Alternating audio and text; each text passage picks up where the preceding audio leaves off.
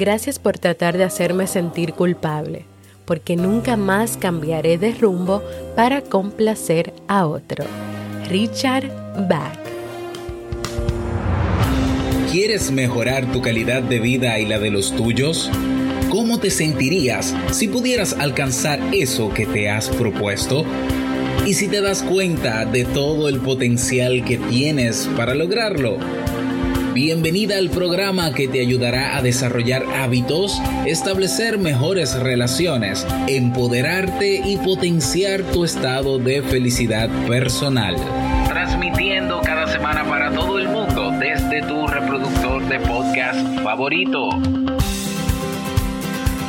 Y ahora contigo, tu anfitriona Jamie Febles, psicóloga, escritora, madre y emprendedora quien te acompañará en este recorrido hacia tu desarrollo personal y hacia el logro de tus sueños. Esto es Vivir en Armonía.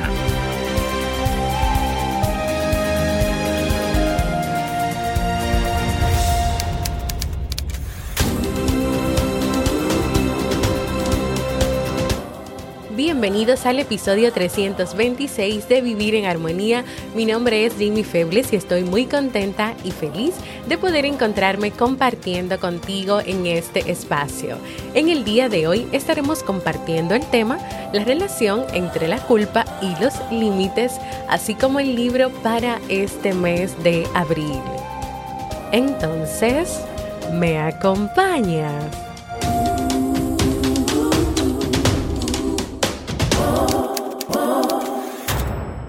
Bienvenida y bienvenido a Vivir en Armonía, un podcast que siempre tienes la oportunidad de escuchar cuando quieras, donde quieras y en la plataforma de podcast de tu preferencia.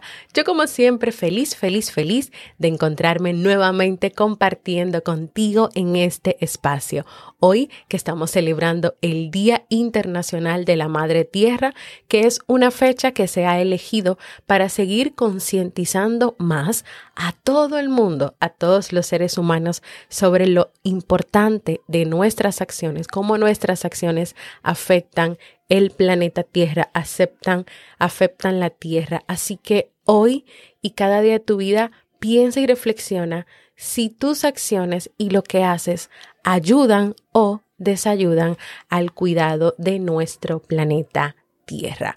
Recordarte antes de comenzar con nuestro tema de hoy que si quieres aprender sobre autoconocimiento, manejo de conflictos en la pareja, cómo superar la procrastinación, autoestima sana, mindfulness, manejo del estrés en el Club Kaizen, puedes aprender sobre esto y sobre muchos otros temas más. Ve a kaizen.com, es K-A-I-S-S-E-N.com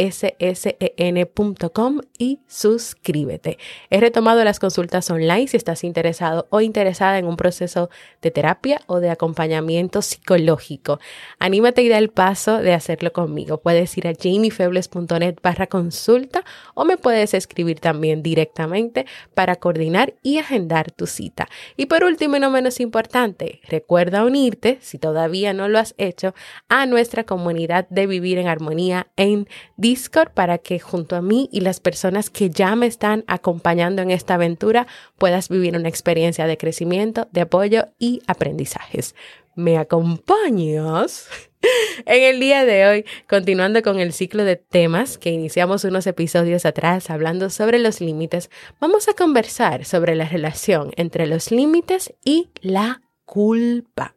En los seres humanos, a veces la culpa hace de presencia cuando la persona cree, piensa que se ha comportado de una forma negativa y que por ende y en consecuencia por este comportamiento, pues la persona que recibió el comportamiento o con quien pasó la situación, pues podrá sufrir o estará sufriendo o le estarán pasando muchísimas cosas negativas. Esto que pasó con este ejemplo de la persona que, vive la culpa puede crear una reacción emocional que va a llevar a la persona a recordar y revivir una y otra vez lo que pasó, o sea, lo que dijo, y en consecuencia entonces aparece un malestar psicológico. ¿Qué tú crees que puede pasar con una persona que le puso límites a otra?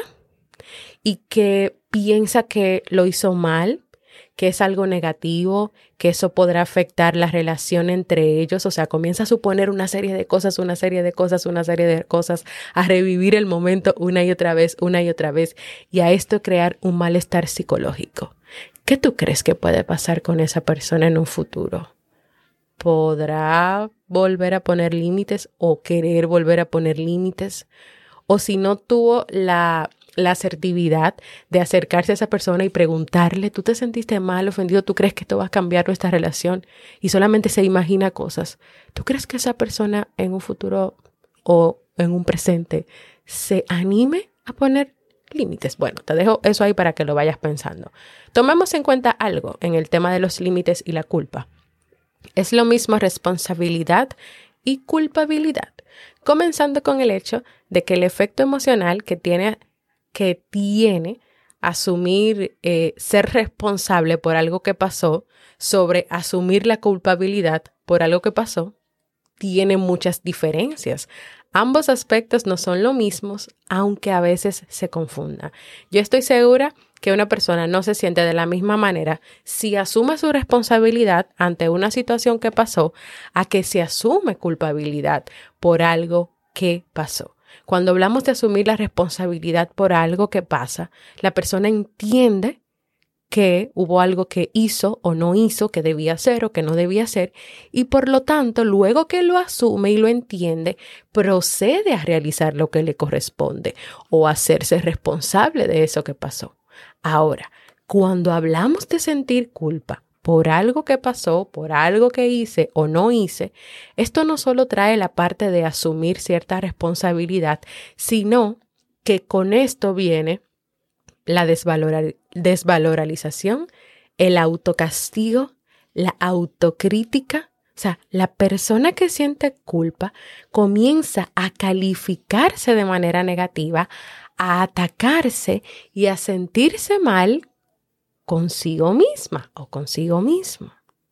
Así que no, no es lo mismo cuando tú asumes la responsabilidad por algo que dejaste de hacer y que tenías que cumplir y que tenías que entregar y que obviamente si te llama la atención tú te sientes mal, pero igual tú te sientas y comienzas a realizar lo que tienes que hacer y le das, o sea, haces lo que tienes que hacer. Pero cuando hay culpas, te llenas de, tantas emociones, pensamientos y todos son negativos y para, son para atacarte, para acabarte, para autocriticarte de una manera exagerada. Y esto llega al momento en que no te permite tomar acción, sino que te quedas ahí, hundiéndote más y más y más en esos sentimientos de culpa. Veamos un ejemplo. En tu trabajo te asignaron preparar un informe para tú entregar el próximo viernes.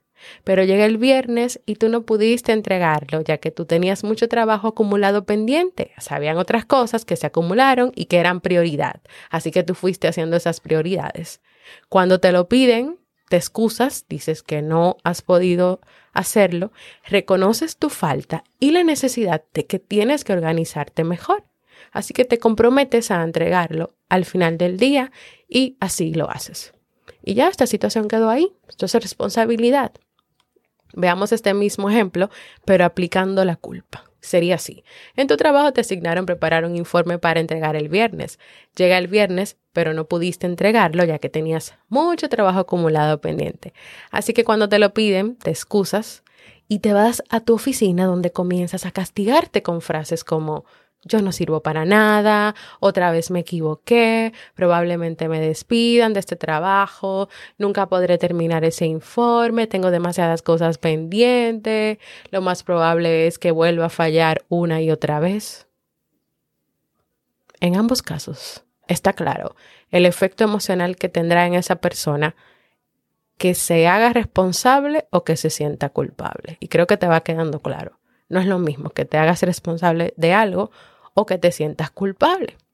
Entonces, ¿puede la persona que entra en ese círculo de la culpa tomar acción? ¿Tú crees que una persona que está experimentando culpa pueda tomar acción, pueda hacer algo?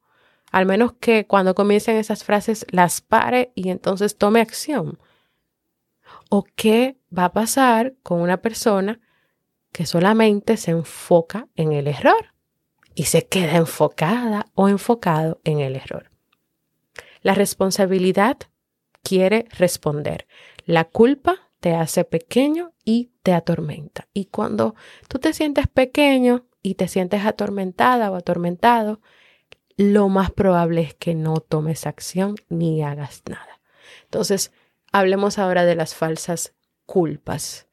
Con el tema que nos corresponde, que es el de los límites, a veces las personas tienen tantos miedos y preocupaciones sobre si ese límite que pusieron, ese decir que no o ese decir que sí a ciertas personas pudo haberles hecho daño o lo tomaron a mal, que ese miedo y esas preocupaciones les llegan a paralizar y por lo tanto a no decir ese no o a no decir ese sí. Por lo tanto comienzan a experimentar esa culpa que va enfocada hacia atacarse, criticarse. ¿Y cómo se me ocurrió a mí decirle eso a María? Mira, ella se sintió mal o tal vez ella se sintió muy mal. Ay, Dios mío, ahora María nunca me va a volver a hablar. Yo debí mejor decirle que sí y quedar bien con ella. Porque entonces ahora que ella va a pensar de mí, ella va a pensar lo peor de mí. Pero te digo algo, todas esas preguntas o ese asumir todo eso no es real porque tú te lo estás diciendo tú a ti. Tú no le has ido a preguntar eso a María. Pero no es real primero porque no estás tomando en cuenta que la otra persona tiene la libertad de sentirse como quiera. Segundo, porque no se está teniendo presente que no todo lo que hagamos o digamos le va a caer bien a los demás o los demás van a estar de acuerdo con eso. Tercero, porque en las relaciones que tenemos o estamos construyendo se supone que existe el respeto a la individualidad, a los espacios, la confianza. Entonces, si te sentiste mal con la forma en que María te habló o te dijo algo, delante de todos tus amigos, tú tienes todo el derecho de decírselo para que no se repita más, porque cuando ponemos límites, también estamos buscando que eso que traspasa nuestras barreras y con lo que no estamos de acuerdo no suceda más, no se repita más. Pero también se experimenta la culpa por no hacer algo, es decir, pero José siempre se burla de mí en frente de todos y yo continúo dejándoselo pasar y yo me siento mal y me siento culpable porque no tengo la capacidad de hacerme respetar o de que se respete mi espacio o de que se respete el hecho de que no me gusta que se burlen de mí y que hagan burlas. Entonces, a veces en el punto de poder decir no y sí y de dejarle claro a esa persona nuestros límites. Podemos sentir culpa cuando lo hacemos, pero también cuando no lo hacemos. Y en cualquiera de los dos casos, esa culpa llega un momento en que no te deja estar tranquilo, tranquila, no te deja vivir y genera malestar psicológico y emocional. En cualquier situación donde quieras establecer límites, pero donde esté presente la culpa en su estado negativo y desvalorizador, no podrás lograr lo que quieres. Y más porque la culpa también te ancla en ideas, te ancla en el pasado y no te permite tomar acción.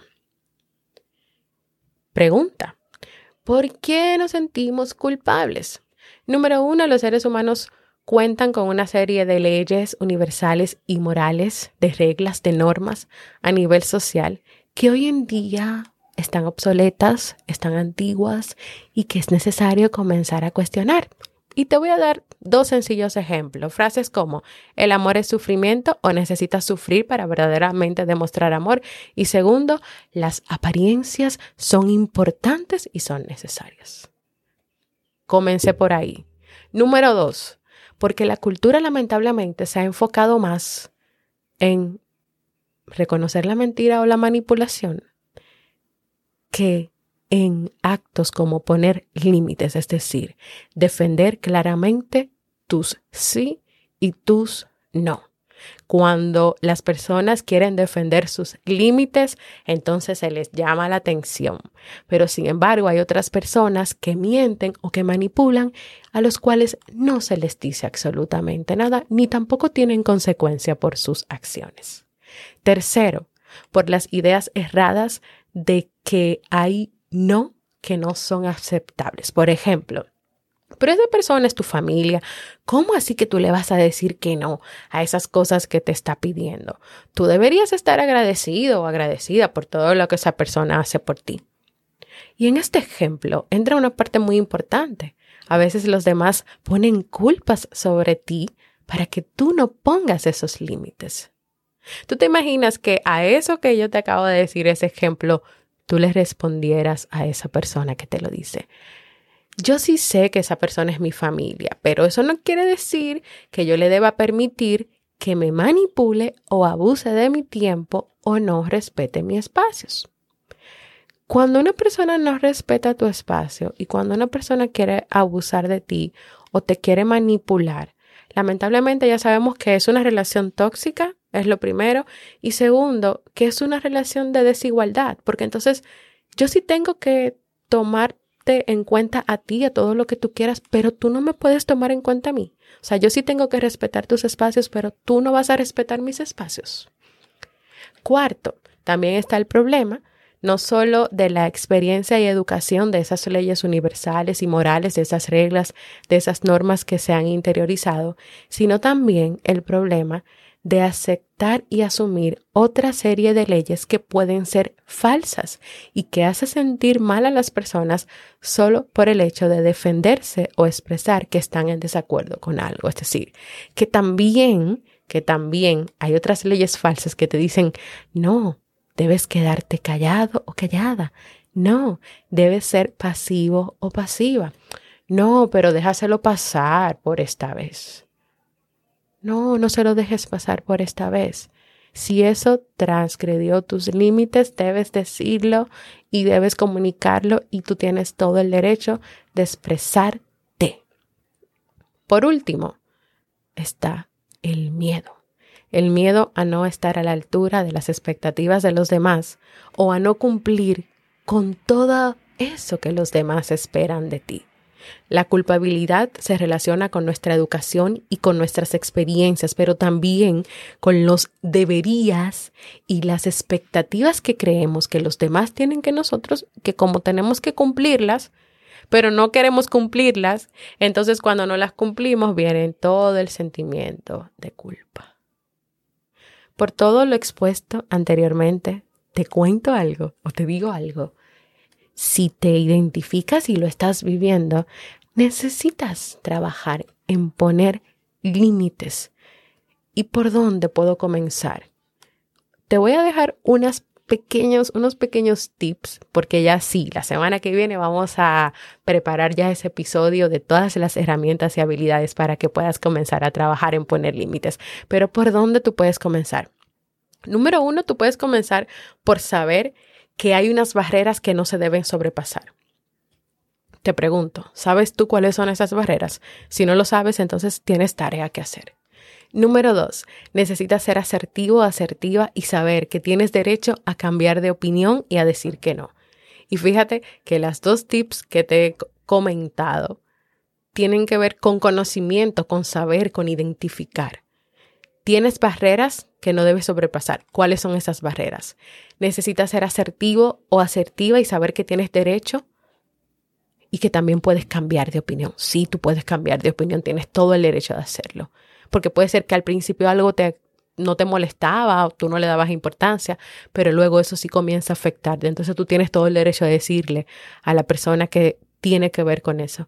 Mira, sabes que al principio a mí realmente no me molestaba cuando tú me decías esas cosas o cuando tú me ponías esos sobrenombres y los decía delante de los amigos, pero no sé, como que ahora sí me está comenzando a molestar, no me gusta. ¿Tú crees que tú puedas dejar de decirlo? Porque de verdad me siento incómoda o incómodo cuando haces eso delante de los demás. Tienes todo el derecho a cambiar de opinión. Tercero, comienza con poder trabajar la culpabilidad, estableciendo límites sanos en las relaciones con los demás y contigo. Para eso tú necesitas responderte a la pregunta, ¿tengo claro cuáles límites quiero establecer con los demás? sin esos límites, sin tú saber cuáles son esos límites, entonces no van a poder establecer una relación que sea equilibrada. Al contrario, podrá ser una relación desequilibrada y de complacer siempre al otro, porque nunca es a ti, es siempre al otro. Número cuatro, respetarte a ti mismo, respetarte a ti misma y también a los demás. Tú necesitas trabajar eh, para poner esos límites en recordar que el respeto es de doble vía. No es que solamente tú le debes respeto al otro o tienes que respetar al otro, tú también tienes que respetarte primero a ti, luego al otro, el otro tiene que respetarse a él mismo o a ella misma y también respetarse a ti. Ambos tienen que respetarse. Y número cinco, y por último y no menos importante, reflexionar sobre cuáles son tus verdaderos deseos. Comienza a hacerte preguntas como, ¿qué es lo que de verdad yo quiero hacer? ¿Quiero ser? ¿Quiero decir o no quiero decir? Que cuando haya una reunión, una actividad, tú te preguntes, pero yo de verdad quiero reunirme con esas personas o con ese grupo de personas. Yo de verdad quiero ir a esa fiesta o no. Yo de verdad quiero ponerme esa ropa o no. Hazte preguntas, preguntas que te ayuden a identificar con qué te sientes cómoda, con qué no te sientes cómoda, cómodo, qué quieres hacer y qué no quieres hacer. Incluso recordar que tienes todo el derecho de cambiar de opinión.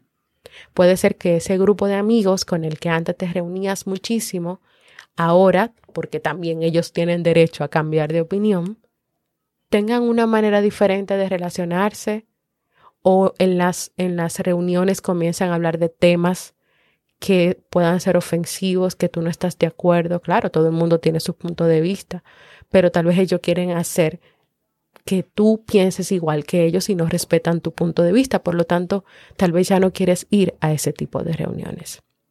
Hoy quiero invitarte ya para terminar a que reflexiones sobre cómo hoy puedes estar experimentando la culpa a la hora de poner límites.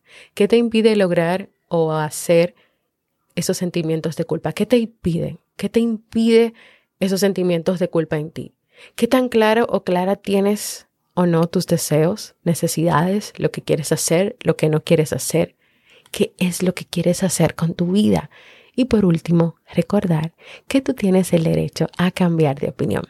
Si todavía tienes interrogantes sobre cómo está tu relación con los límites, en la nueva comunidad de Vivir en Armonía, yo compartí la semana pasada o antepasada, cuando iniciamos con este ciclo de temas, un registro de límites para ayudarte a descubrir qué tantos límites pones o no. Si quieres ayudarte en este proceso de estas preguntas y de esta tarea que te he dejado en el día de hoy, ve a jamiefebles.net barra comunidad para que descargues ese documento, para que lo comiences a llenar y luego puedas conversar conmigo para yo poder ayudarte a identificar más ese tema de los límites. Y si no, escríbeme también de manera directa en la misma aplicación de Discord que me puedes escribir en privado para que conversemos sobre eso y para mandártelo directamente.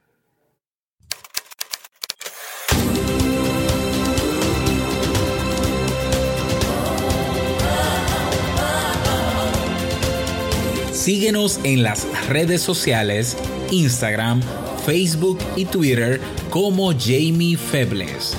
Únete a nuestro grupo en Facebook, Comunidad Vivir en Armonía, y no olvides visitarnos en jamiefebles.net. Allá te esperamos.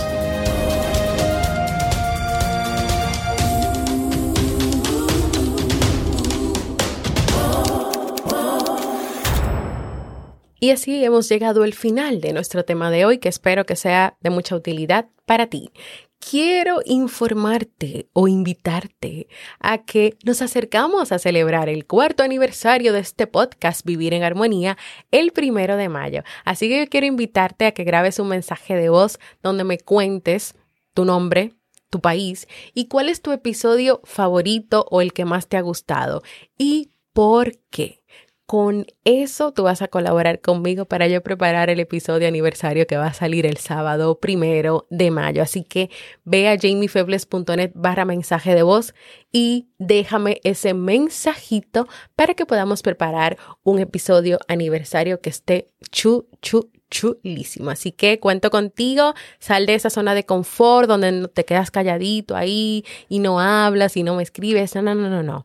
jamiefebles.net barra mensaje de voz. Usted le da a grabar ahí en su celular, me deje ese mensaje. Hola Jamie, yo soy María de España. Mi episodio favorito es Cuidemos el planeta Tierra con Nicolás y Steve porque me reí mucho con ustedes y aprendí que es importante cuidar el planeta. Ya, es algo así sencillo. jamiefebles.net barra de voz.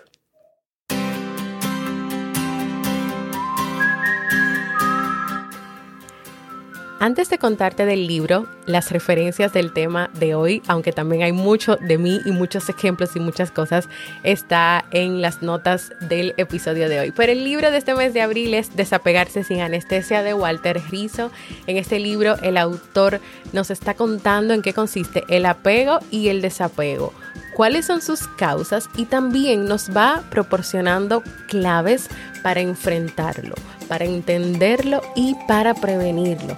También nos invita a fortalecer la independencia emocional, crear un estilo de vida más libre y saludable y encontrar el verdadero camino en la vida. Acompáñame a descubrir cómo caminar por la vida crear apegos innecesarios y siendo emocionalmente diferentes. Este libro está listo para que lo vayas a descargar en nuestra nueva comunidad. Así que te espero por ahí donde también estoy compartiendo notas súper interesantes y estamos aprendiendo más sobre cómo desapegarnos sin anestesia.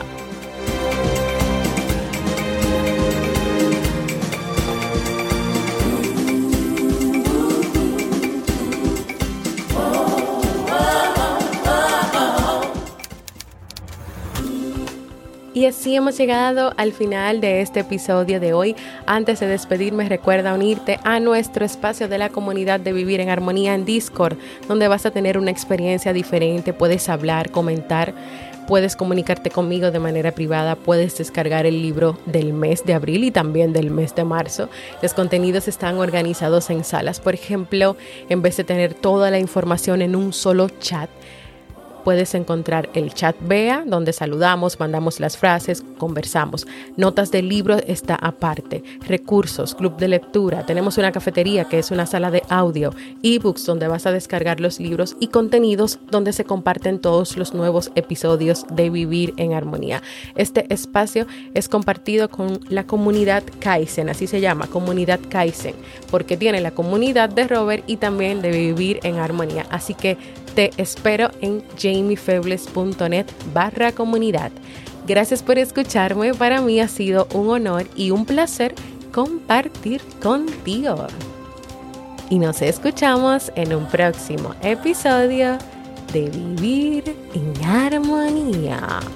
¡Chao!